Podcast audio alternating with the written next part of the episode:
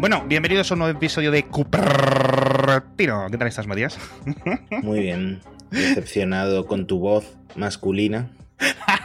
es verdad, tenemos que cambiarnos una voz por no binaria, porque nuestras voces son excesivamente masculinas. Y la verdad es que, bueno, a ver, esto viene, lo dice Matías, porque eh, Siri, o mejor dicho, Apple ha añadido a Siri una voz, la quinta voz en inglés estadounidense o en inglés norteamericano, como queráis decirlo. No sé si tiene una voz canadiense, pero vamos, en principio es, eh, hmm debería ser lo mismo. Igual que Siri comenzó con una voz que era, como decía yo en la newsletter el otro día, marcadamente femenina, es decir, Siri era una mujer, lo miraras por donde lo miraras, incluso el nombre, ¿no? Era un poco, un poco femenino. Y luego añadieron voces en masculino, en múltiples idiomas, etc. Y el caso es que han añadido esta quinta voz que voy a intentar ponerla, aunque ya la pusimos, pero vamos, eh, solo está en Estados Unidos, y es, Apple no ha dicho que es no binaria, ni ha dicho que es, yo qué sé, andrógina o algo así. Creo que Apple no ha usado ningún tipo de etiquetas, simplemente ha dicho Apple que no es masculina ni femenina y que no se puede decir, ¿verdad?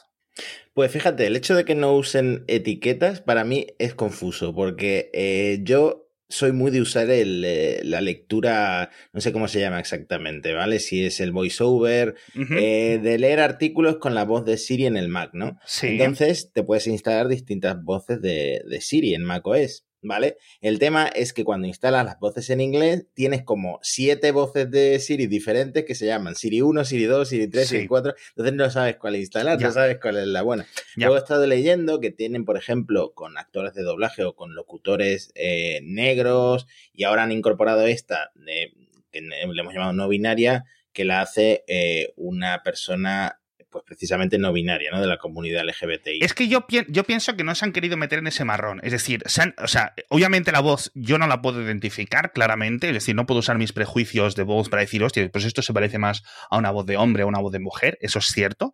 De hecho, lo que he leído en Twitter, por ejemplo, es que muchas, voz, muchas mujeres lo identificaban como una voz tirando a masculina y muchos hombres lo, identificaban como una voz tirando a femenino, con lo cual yo creo que la verdad es que está muy bien sintetizada. A mí me gusta, a mí me gusta la voz, me parece muy natural y, ojalá hubiera sido esta la de por defecto en su época. Hmm, claro, es que el, drama que hubo en su momento es que todas las asistentas de voz eran eh, mujeres. Alexa tiene un nombre de mujer, Siri tenía voz de mujer, etc. Cortana. Claro, y eso eh, tenía ciertas implicaciones de, a ver, una secretaria, ¿no?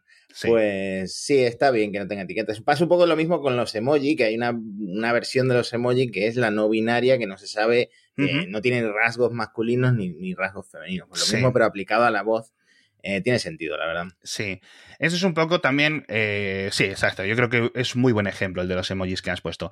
En fin, vamos a seguir un poco con actualidad porque la verdad que tenemos muchísimas cosas que comentar. Matías ahora mismo está en Barcelona eh, para el Mobile World Congress y mira, esto me viene muy bien porque podemos hablar del Galaxy S22 que acaban de presentar hace poco. Creo que no ha salido, no está a la venta, a la venta, pero las reseñas ya están, ¿no? Sí, están todas, incluso las del Ultra, que ha sido el último en poder reservarse. No los he probado, los ha probado mi compañero Eduardo, mi compañero Julio, así que tampoco te voy a poder dar eh, una review de primera mano.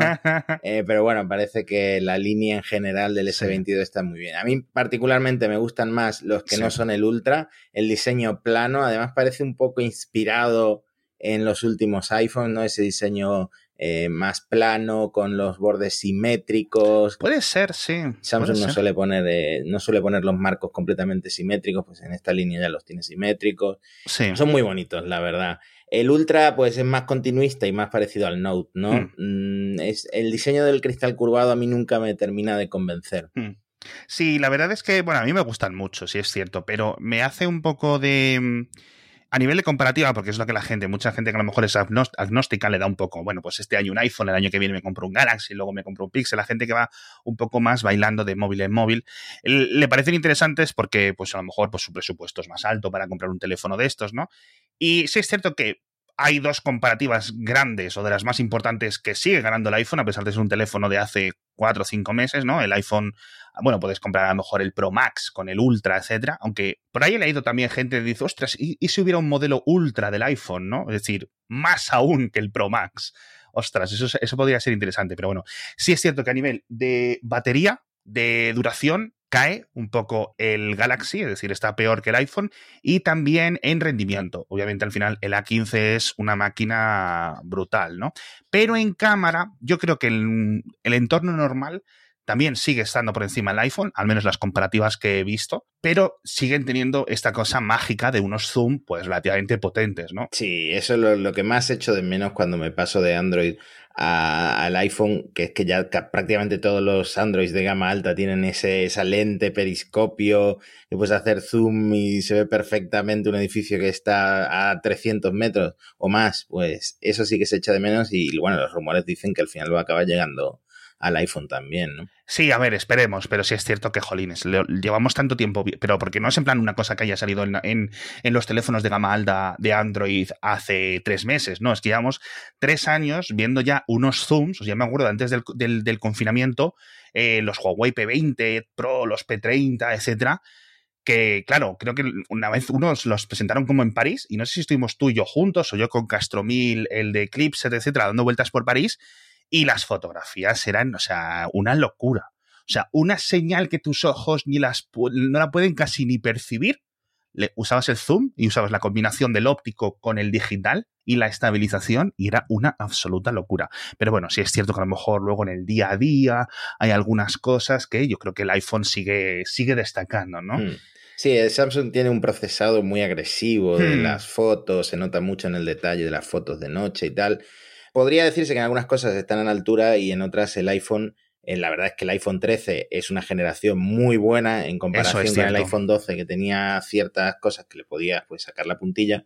Entonces, pues sigue, sigue aguantando el iPhone 13 como uno de los mejores teléfonos que puedes comprar eh, ahora meses después de su lanzamiento. Sí, no, yo creo que, yo creo que a nivel de eh, equiparación con respecto a cómo está el mundillo, a no ser que quieras un plegable por plegable, yo creo que siguen siendo los mejores porque los Pixel no han estado a la altura. Los Pixel 6 nuevos han quedado un poco renqueantes, sobre todo en la parte de software. Los iPhone yo creo que no han tenido ningún gran problema de software. Sí es cierto que el, el gran fallo, entre comillas, la palabra fallo, es el tema de, que comentábamos, ¿no? Del desbloqueo único biométrico, que ahora más o menos lo han intentado apañar con la, con la mascarilla en las betas de 15.4. Vamos a ver cuándo llegan. Pero bueno, yo creo que es tanto iOS 15 como los iPhone 12 y los iPhone 13 son dos, dos años de, teléfonos espectacularmente buenos, sinceramente. O sea, me da pena porque los Galaxy, bueno, yo creo que han mejorado mucho en software. La gente que a lo mejor no, los toque desde hace tiempo, pues yo creo que estarían eh, gratamente sorprendidos con lo bueno que son a nivel de software. Pero bueno, también es cierto que estamos un poco retirados de los Huawei por el tema político, etcétera. Por cierto, hablando de móviles Android, quiero comentarte otro tema de actualidad que me ha parecido bastante interesante y que yo creo que es, no sé si mentira o quizás una, una mala extrapolación. ¿Has leído los titulares estos de que, obviamente, pues hay unos movimientos para eh, dentro de algunas Apple Store de Estados Unidos para que sus empleados quieren eh, adherirse a un, a un sindicato y decían que para las negociaciones entre los propios empleados estaban utilizando móviles Android, como dando la, la, implicación de que si hmm. usasen los móviles iPhone, la empresa les podría espiar. Yo creo que no tiene sentido eso. A ver, Apple no va a hacer eso. No, va a hacer eso es cuando eh, en los últimos años todas las campañas de marketing eh, van orientadas a la, privacidad de usar un iPhone y cuando las propias aplicaciones de mensajería mm. del iPhone están cifradas. O sea, es lo mismo que usar WhatsApp en Android, es lo mismo que usar WhatsApp en iPhone. Es, una comunicación cifrada. En principio, Apple no tiene acceso de ninguna manera a esas conversaciones, por ejemplo. No, incluso en el propio iMessage, ¿sabes? Hmm. Es decir, que tampoco creo que. No lo sé, yo lo he, lo, he visto como un poco sacada fuera de tiesto la, la, explicación.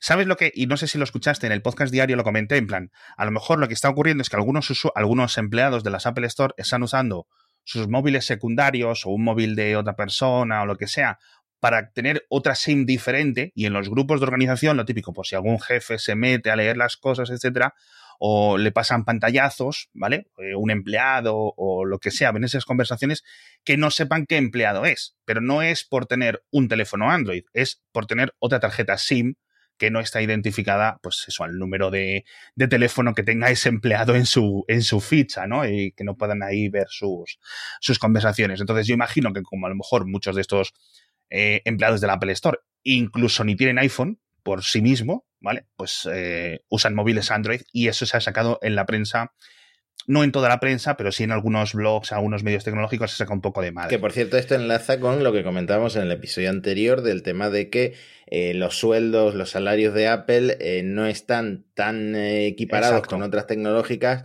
porque tienen muchos empleados de tiendas, de retail, mm. y estos son precisamente los empleados que están ahora queriendo crear uniones laborales para conseguir subidas de sueldo, que es un tema, un problema que hay a nivel nacional en Estados Unidos.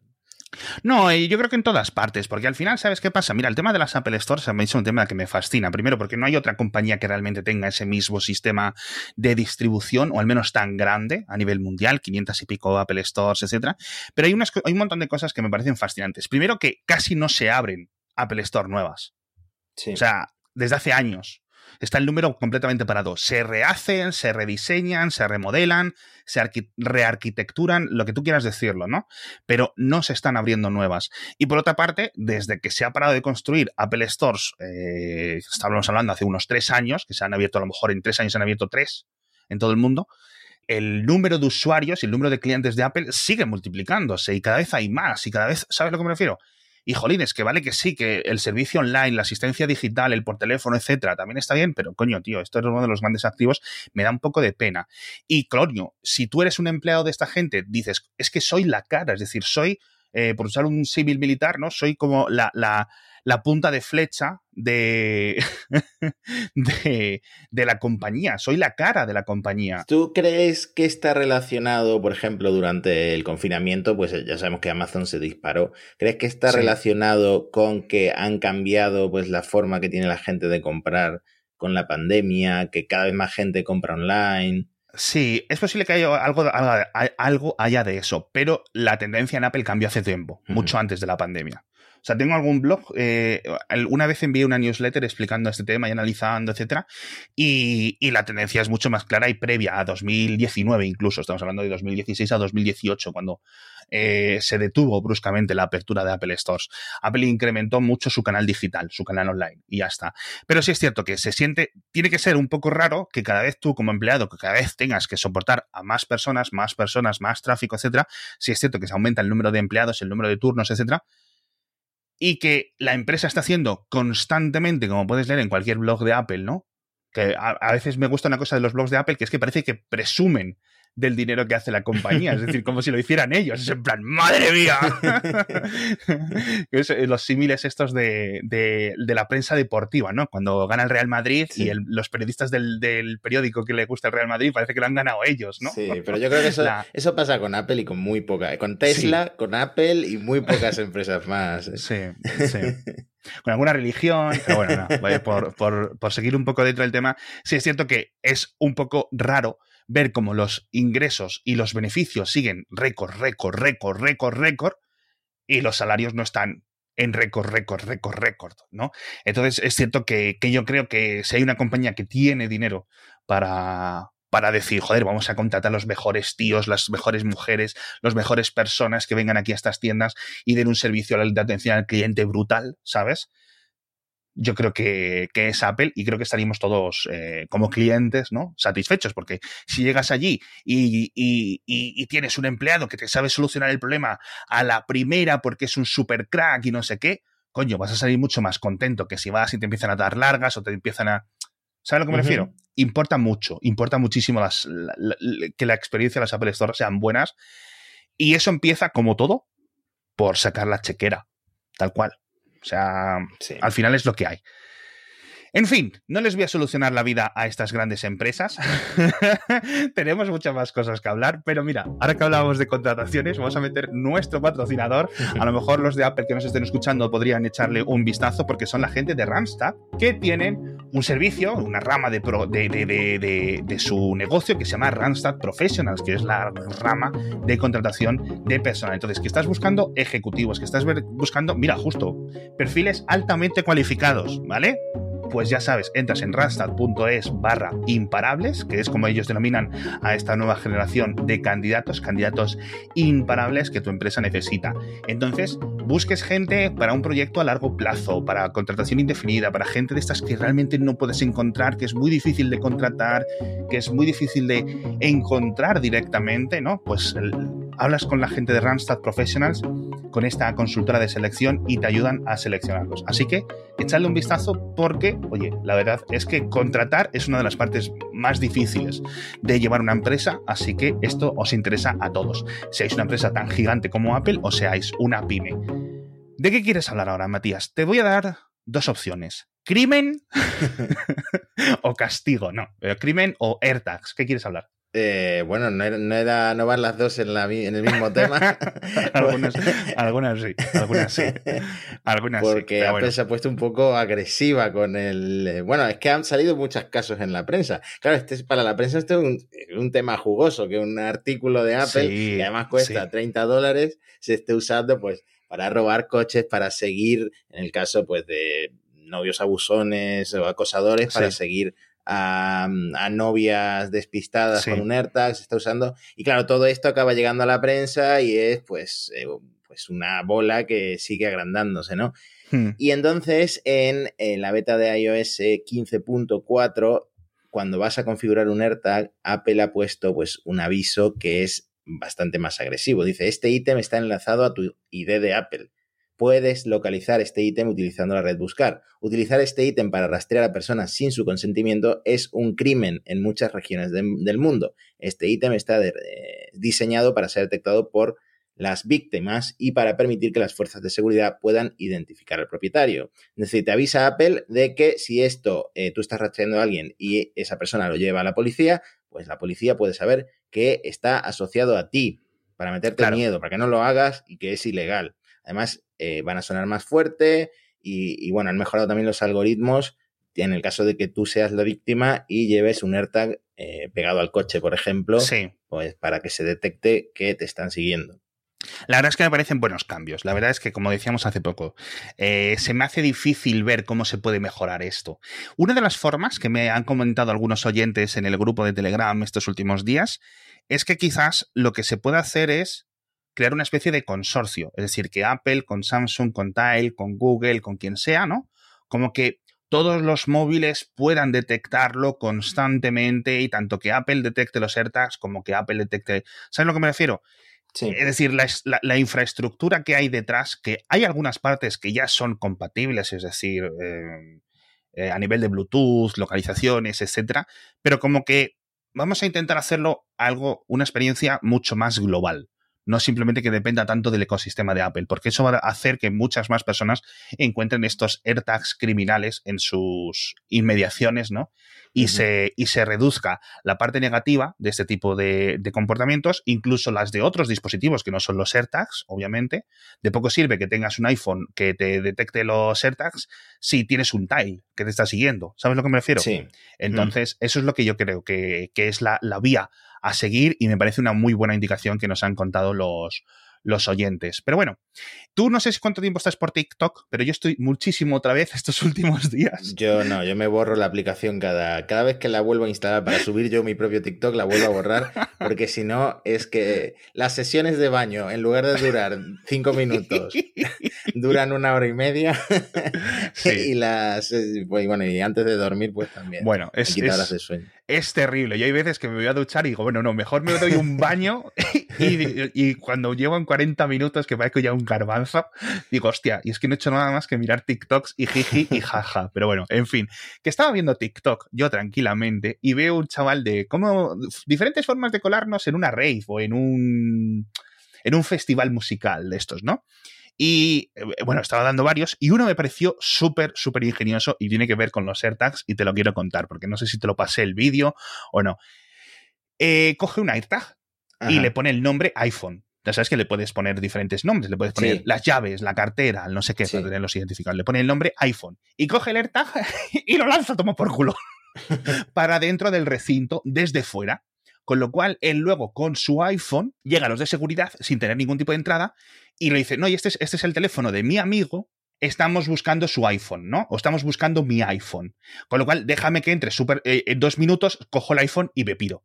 ¿Vale? realmente no está buscando el iPhone, está buscando un AirTag. Pero en la pantalla del buscar sale una cosa que se llama iPhone.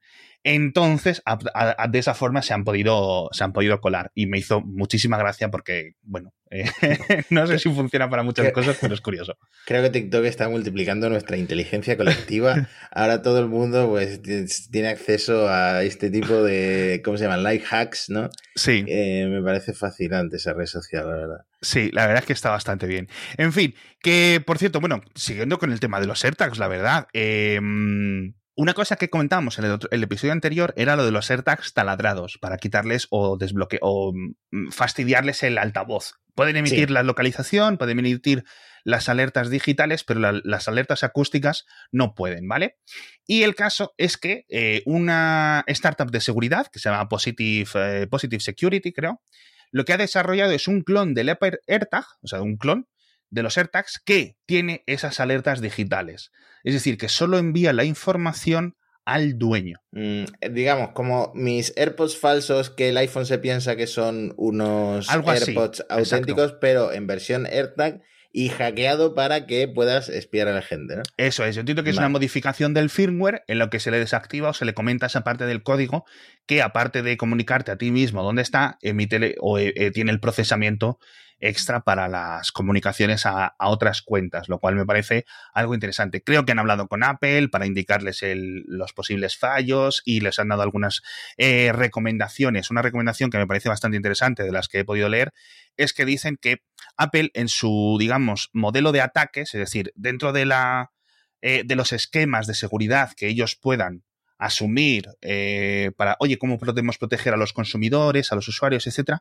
Que tengan en cuenta este tipo de vector de ataques. Es decir, que gente que modifique los AirTags, porque no todos los AirTags siempre van a ser los mismos y siempre van a tener el, firmware eh, genuino, etcétera, ¿no? Sino que puedan hackearse y pueden hacerse este tipo de ataques. Con lo cual, Apple debería de mejorar el código eh, para intentar detener esto, pero bueno, en fin. Em, vamos a hablar del crimen ahora. Ahora ya de crimen, crimen, ¿vale? Porque es que, joder, tío, tengo unas cosas que contarte. Siempre te digo que tengo mm. que hablar de, de, las Apple Store, de las App Store y tal, pero tengo que contarte esto.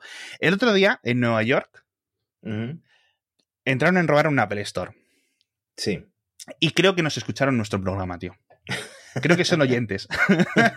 Creo que son oyentes. Porque una vez dijimos, si entráis en Apple Store, chicos, lo que no tenéis que usar, el programa 80 o así.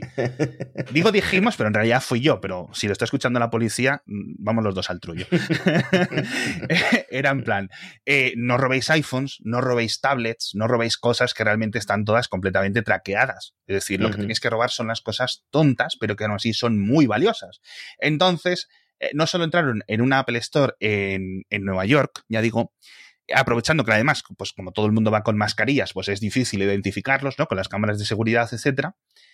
Y lo que hicieron fue robar AirPods, Apple Pencils, trackpads, etcétera. Con lo cual pone la noticia que se llevaron como unos 4.000 dólares en material que esos son como 10 AirPods.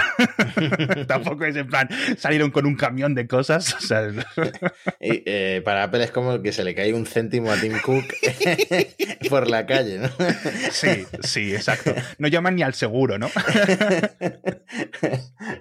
Pero sí es cierto que, joder, este tipo de crímenes yo creo que se repota un poco porque deben de ser excesivamente comunes. ¿No? Eh, porque las medidas de, Apple, eh, por dar mejor experiencia al cliente, la verdad es que son un poco más laxas con quién entra, quién sale, quién coge, etcétera. Así que la verdad es que, bueno, me extraña que esto no pase, no pase mucho más veces. Así que ya sabéis, criminales, hay que ser, hay que tirar al menudeo, ¿no? hay que tirar al menudeo. En fin, también hablamos de un. Joder, es que tengo un montón de noticias de crímenes, tío, la verdad. Es que no sé muy bien. ¿Viste lo de Ámsterdam, no? Lo de Amsterdam, una locura. No lo estaba siguiendo en directo porque estaba en un velatorio, pero es, eh, pedía un mogollón de, dinero en criptomonedas. Al final hubo un atropello. Bueno, bueno. Eh, lo vi todo en tweets, digamos. fue todo como, pero de GTA, o sea, fue todo de videojuego. Eh, un poco de contexto. Hace un par de días en la Apple Store de, voy a intentar leer el nombre en holandés, eh, Plane ¿vale? Leidseplein, no sé muy bien cómo se pronuncia en, neerlandés. Bueno, un Apple Store creo que está en Ámsterdam, eso es la, plaza de Leidseplein. Eh, entró un hombre armado creo que tenía como una pistola, una ametralladora, etcétera. Y entró en la Apple Store y había pues ahí un montonísimo de gente, pues 70, 80 personas. La mayoría se fueron fuera rápidamente, pero se quedaron dentro de la tienda cinco eh, personas. No sé si empleados o no sé si empleados y clientes, etcétera. Entonces, obviamente, bueno, como es una plaza relativamente céntrica, esto en TikTok, en Twitter, en Twitch, etcétera, estuvo súper, súper petado las noticias en, casi en tiempo real. Y no se sabe muy bien cómo, pero pidió 200 millones de euros en criptomonedas. O sea, en plan, bueno, pues estas son mis demandas, ¿no? Para soltar a los rehenes, porque claro, los tenía secuestrados. Y la policía de Países Bajos le dijo que, bueno, que, se peinara, ¿no? Lo típico. Además que pedía, eh, como en las películas, ¿no? Y un, helicóptero y billetes pequeños, ¿no? Aquí ya piden criptomonedas. Al final, eh, la resolución del conflicto fue que uno de los rehenes se escapó corriendo es una plaza peatonal y se salió corriendo y claro, estaban los vecinos grabándolo con los, con los 200, con mil móviles, hay como mil planos de la escapada, es, es curiosísimo. Entonces se escapa el rehén, para que no haya visto los vídeos, se escapa el rehén corriendo y el secuestrador empieza a correr detrás de él, ¿vale? Y cuando está a punto como de atrapar, está como unos dos metros, tres metros detrás de él, un coche de la policía de Países Bajos le atropella al secuestrador, pero que le atropella en plan, que lo tumba. Le mete un viaje, ya te digo, como un videojuego, suena ¡pum! Y lo dejó ahí tumbado en el suelo, eh, imagino que bastante mal herido, y lo llevarían a un, a un hospital. No creo que muerto, pero vamos, a lo mejor si tiene los fémur eh, rotos o la cadera o, o un, un traumatismo fuerte, un atropello incluso a 30, 40 por hora, porque la verdad es que estaba acelerando en un, todoterreno grande, ¿no? Eh, ese policía lo habrán prejubilado ya, yo creo. Así que es que no se puede, ya te digo. Este es el, este es el ladrón tonto. Los ladrones de antes que comentábamos eran los ladrones listos que se fueron a su casa, pusieron los AirPods en, en eBay y este está en el hospital. Si es, que, si es que no se puede, no se puede con esta gente. Ay, Dios mío. En fin, eh, mira, vamos a aprovechar los últimos minutos para comentar una cosa que también tiene que ver con Países Bajos, ¿vale? Que llevo muchísimo tiempo diciendo, la semana que viene lo comento, la semana que viene lo comento.